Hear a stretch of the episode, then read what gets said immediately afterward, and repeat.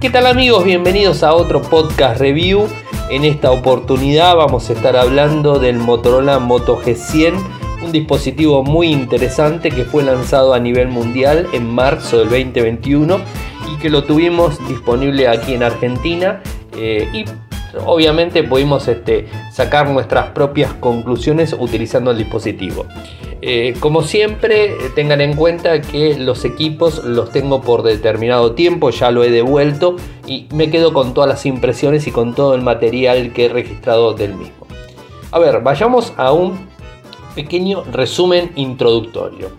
El Moto G100 es una variante del anterior dispositivo de Motorola, el HS, con una pantalla eh, Full HD de 6,7 pulgadas, una tasa de refresco 90 Hz, un microprocesador Snapdragon 870 5G, 8 GB de RAM, 128 de almacenamiento interno, eh, la cámara principal es de 64 megapíxeles, eh, después tiene un lente TOF, mayor profundidad, tiene lente gran angular, lente también de profundidad y obviamente de macro. Eh, la parte frontal nos encontramos con doble perforación en una cámara de 16 megapíxeles clásica y convencional y una ultra gran angular de 8. La batería es de 5000 mAh, viene con Android 11 y tiene ciertas características interesantes que vamos a destacar. Eh, yo creo que lo más este, destacado del dispositivo es que tiene un modo escritorio que se llama Ready for que vamos a hablar específicamente, que inclusive en nuestro canal de YouTube, youtube.com barra infocertec, hemos subido un video mostrando los diferentes cinco puntos o cinco opciones eh, que nos, nos, brinda la plataforma Ready4. Así que vayamos eh, en principio a las características técnicas más importantes. En cuanto a dimensiones, nos encontramos con un dispositivo, digamos, este, un poco robusto, grande, o sea, no es un dispositivo chico. Eh, tiene 168,4, bastante largo, 74 eh, en lo que sería el ancho y 9,7 el grosor. 207 gramos, eh, tiene una pantalla de 6,7 pulgadas, 21 novenos, es LCD IPS, eh, digamos, este, en 16 millones de colores, obviamente, una resolución de 2520 x 1080, 409 puntos por pulgada cuadrada, una tasa de refresco de 60 Hz y de 90 Hz. Es HDR10, viene con Android 11. El microprocesador, como les había dicho, es un Qualcomm Snapdragon 870 5G. Es un octa-core de 3.2 GHz, muy rápido por cierto. GPU Adreno 650. En el caso de la eh, memoria y el almacenamiento interno viene en un solo modelo, 8 GB de RAM y 128 de almacenamiento interno.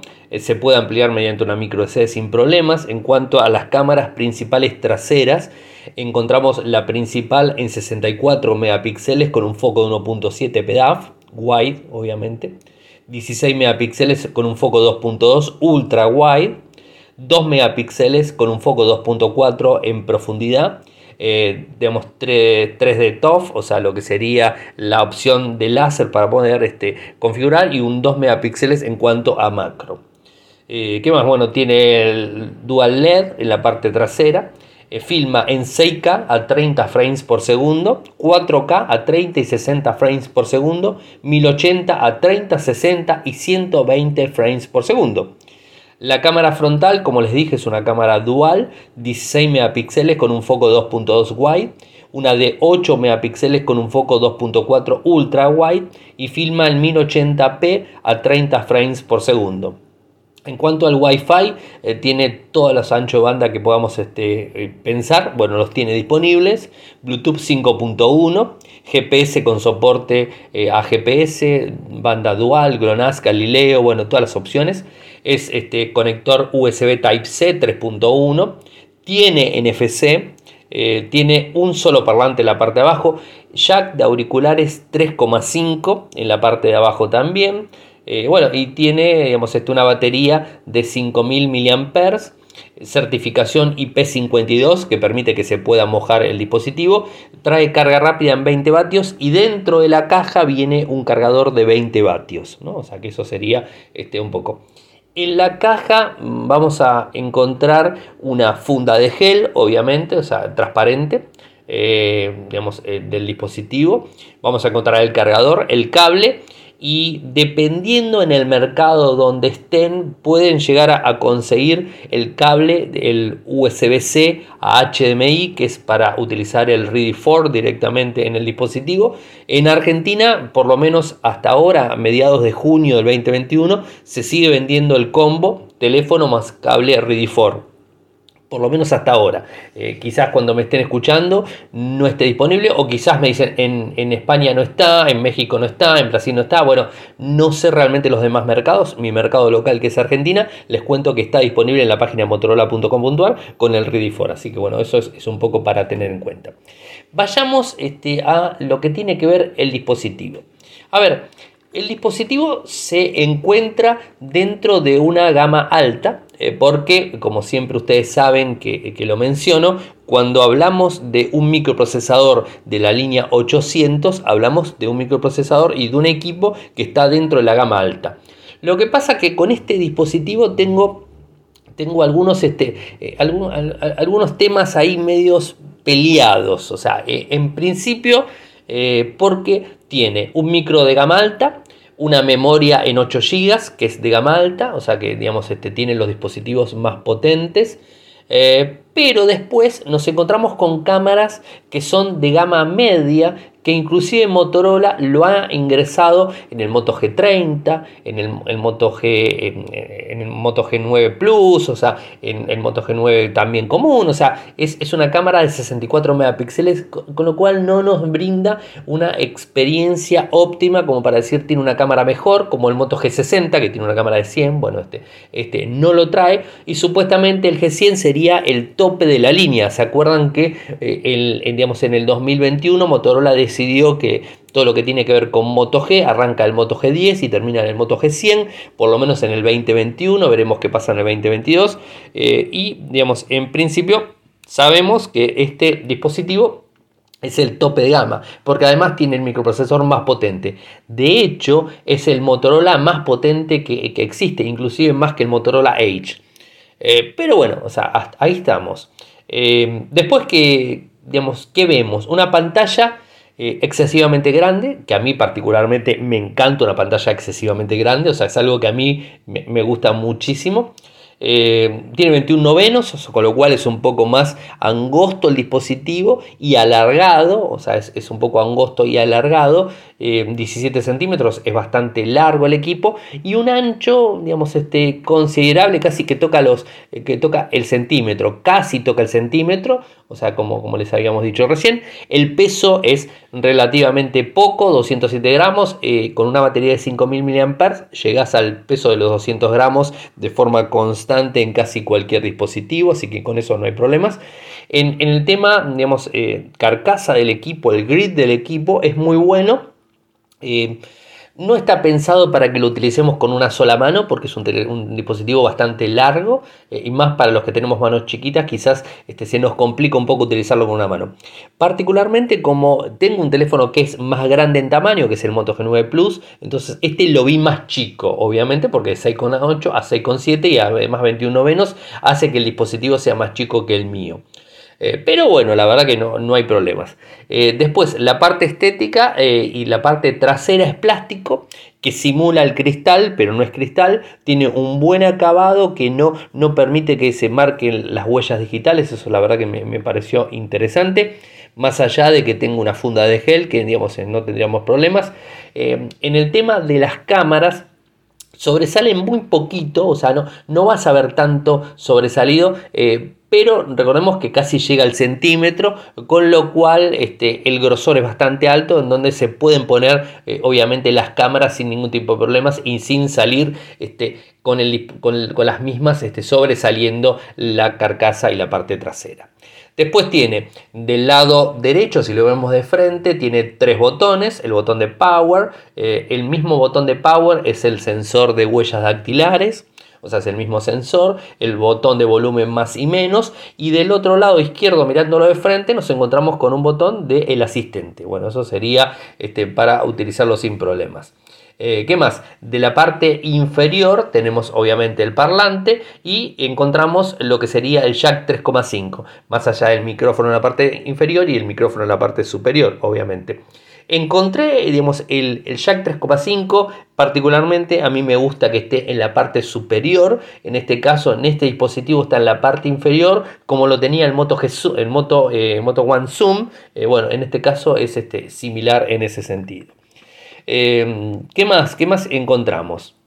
Todo lo que tenga que ver, el, digamos, el grosor es bastante grande, se ve si, si lo ves del lado de abajo donde está el jack 3,5, te encontrás con un grosor bastante grande. En cuanto a la pantalla, los 90 Hz eh, tiene un sistema, digamos, por default viene automático, es decir, eh, que cuando tenés un juego que requiere más este frames eh, por segundo en pantalla, automáticamente se va a subir a 90 y si no se queda en 60. Si lo pones en 90, lo, que tenés que tener en cuenta es que va a consumir más batería. O sea, eso, digamos, hay que tenerlo en cuenta. O puedes dejarlo en 60 de forma constante. Eso es dependiendo del gusto que tenga cada uno. Eh, tiene Gorilla Glass 3, la protección de frontal, eh, digamos, este, eso lo hace duro, obviamente, y, digamos, este, con, lo que tenga que ver con arañazos, ese tipo de cuestiones. El brillo es alto, tiene 500 nits, certificación HDR10, o sea que eso la verdad que lo, lleva bastante, bastante bien. La pantalla particularmente me hace mucho ruido los dos, las dos perforaciones. Eh, ya una perforación es como que se nota, dos se nota mucho más, y en, un, en una pantalla que es 21 novenos es como que la ves bastante agresiva las dos perforaciones. Eh, obviamente vas a disfrutar mucho si tenés que sacar una foto selfie con varias personas porque vas a tener una panorámica de 8, o sea, con lo cual te va a dar muy buena perspectiva, así que no se va a quejar ese tipo de personas. Eh, después a los que le da lo mismo una cámara de selfie en gran angular, eh, creo que va, digamos, este, a renegar un poco del espacio que ocupa. En relación a los biseles, eh, los laterales se ve bastante negro, sea, no, es muy fino como otros dispositivos, tiene bastante eh, contorno negro, en la parte de abajo obviamente siempre más. Eh, en relación a la pantalla tenés tres modos de color para elegir. El, el modo saturado, que es el que viene por default, el mejorados y el natural. Yo utilizo siempre saturados porque me gusta más ese tipo de brillos. Después eh, tiene diferentes opciones la pantalla. Eh, que podemos encontrar la pantalla atenta, obviamente que eso te permite que estés mirando siempre la pantalla y la pantalla esté encendida, o el, modo de dividir la pantalla, que eso está bueno en una pantalla de 6,7, creo que es una buena opción para tener en cuenta.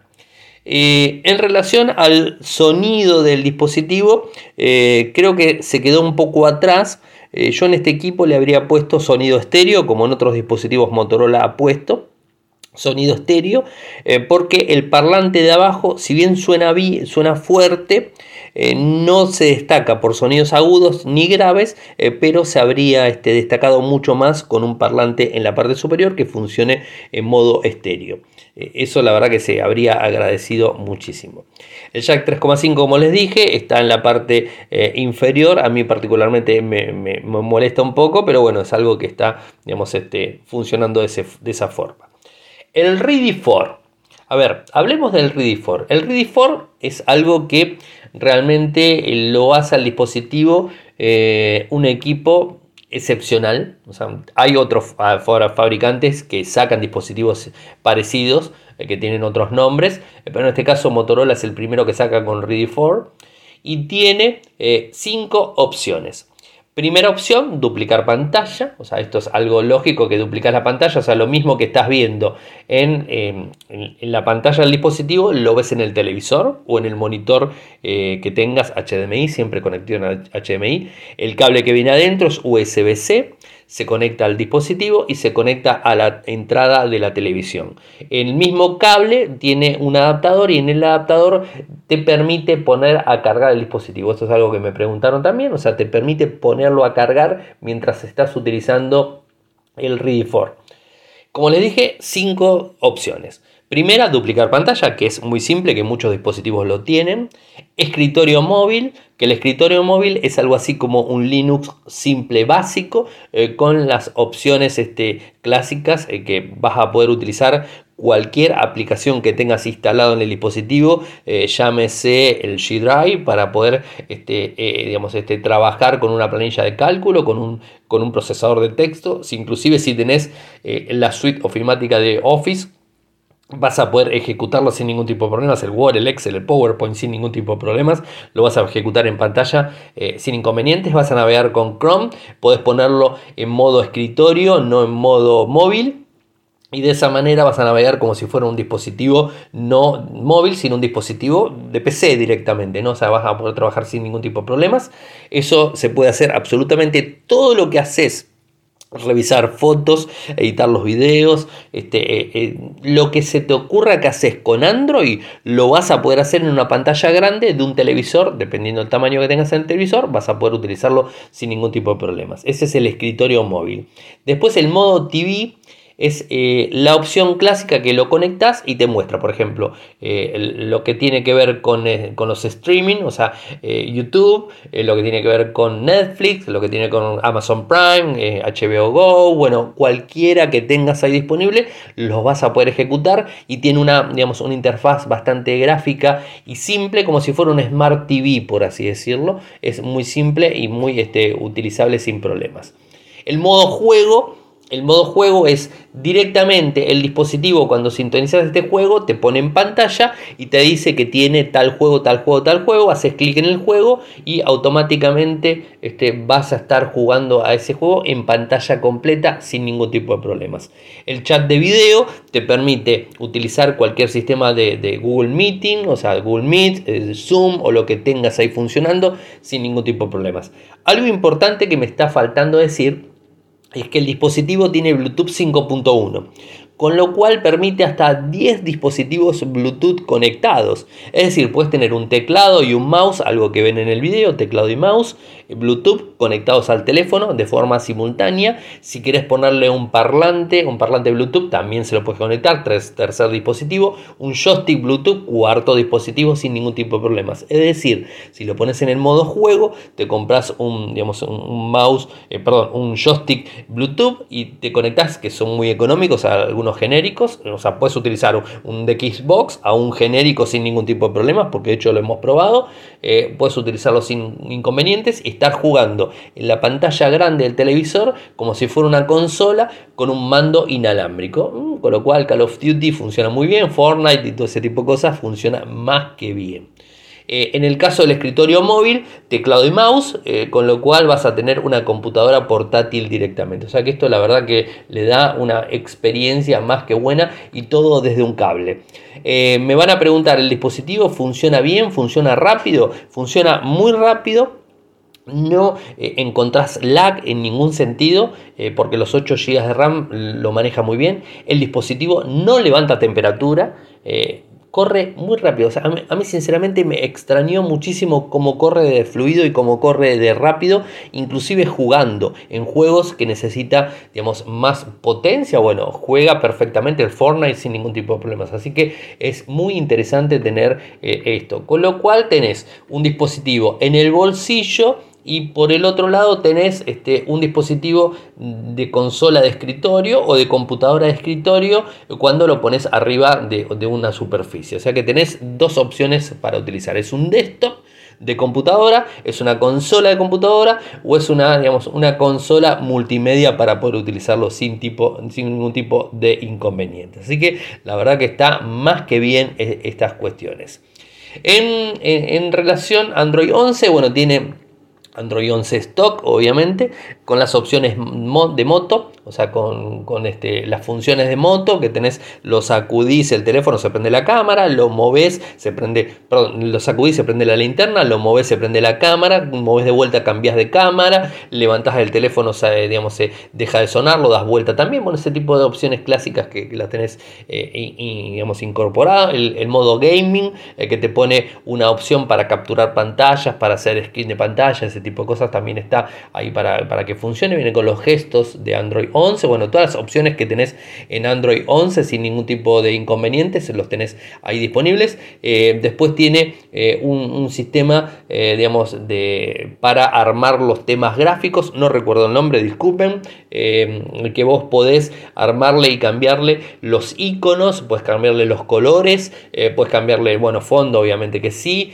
digamos, este, funcionalidades sin ningún tipo de problemas, lo puedes cambiar para poder hacer que el dispositivo sea único para vos. La batería de 5000 mAh funciona perfectamente. Eh, en 90 Hz les tengo que decir que consume bastante. Me dio más de 20 horas de uso. es decir, me, duró todo un día completo sin problemas y llegué a las 9 horas de pantalla utilizándolo de forma continua y no tuve inconvenientes. Así que realmente te dura un día. Con lo cual la batería te dura perfectamente por esa cantidad de horas. Eh, sin inconvenientes, eh, pero no podés dejar de lado el cargador. Algo que realmente me, llamó la atención porque no tiene un cargador de más de 20 vatios, o sea, tiene un cargador de 20 vatios específicamente, eh, con lo cual cargas el dispositivo en dos horas, o sea, el, equipo se toma su tiempo para cargar, pero bueno, o sea, la verdad que brinda una, buena experiencia. En relación a las cámaras, los 64 megapíxeles llega justo. Lo que pasa que era como decía al principio, eh, es una cámara que tenemos en muchos dispositivos Motorola, no es el, primer dispositivo, sino que tenemos varios dispositivos Motorola con esa misma cámara. Eh, dispositivos más económicos inclusive y que eh, podrían haber brindado un, digamos, un sensor más, más potente. ¿no? Más allá de que tenga un foco de 1.7. De cualquier forma, filma más que bien, saca muy buenas fotos. Habrán visto en nuestro Instagram, Ariel Mecor, eh, he subido algunos videos. Filma en 6K a 30 frames por segundo, o sea, en, que es bastante básico. Em, yo por lo general lo utilizo en 4K y que, que filme a 60 frames por segundo, eh, con lo que le das una filmación mucho más óptima. Eh, inclusive eh, pueden ver en el video que la estabilización que realiza lo hace más que bien y tiene un foco excelente. Tiene una, una posibilidad también es un modo que vos puedes sacar una foto y puedes estar, digamos, este, sacando una foto con la cámara principal y te está sacando una foto con la cámara frontal. Es decir, tenés una, foto mixta con cámara de frente y con cámara trasera. Ese modo también lo tiene, que no es el primer dispositivo que lo trae. Otros fabricantes también lo tienen eh, hace muchísimo tiempo. En Motorola es el primer dispositivo eh, que lo trae disponible. En cuanto al sensor de macro, lo comparte con el sensor TOF, o sea, están ahí los dos metidos y bueno, puedes hacer una cosa o la otra. Eh, las cámaras frontales, los 16 megapíxeles es una muy buena cámara, los 8 megapíxeles es un poco más baja, pero es este, panorámica. En el caso de la panorámica principal, la 16 trasera y la de 8 frontal, las dos tienen el mismo problema que tiene la gran mayoría de dispositivos que ponen cámaras panorámicas, en donde los laterales, las partes más, digamos, exteriores a la foto, eh, digamos, este es como que mm, pierde algo de calidad, pero bueno, eso es algo casi normal de todos los dispositivos, no es de este puntualmente, sino que casi todos tienen lo mismo. Así que bueno, en relación fotos y videos se, las arregla más que bien, inclusive la cámara macro sin problemas. Este, la cámara este, ultra gran angular, como les dije, también este, sin inconvenientes. El bokeh lo genera de forma correcta, sin este, ningún sobresalto. Así que bueno, en ese sentido no tenés ningún tipo de problemas. Ahora me toca hablar de los puntos eh, buenos y los puntos eh, malos del dispositivo, o sea, los puntos eh, a favor y los puntos en contra, mejor dicho. El punto a favor más grande que tiene es el Ready for.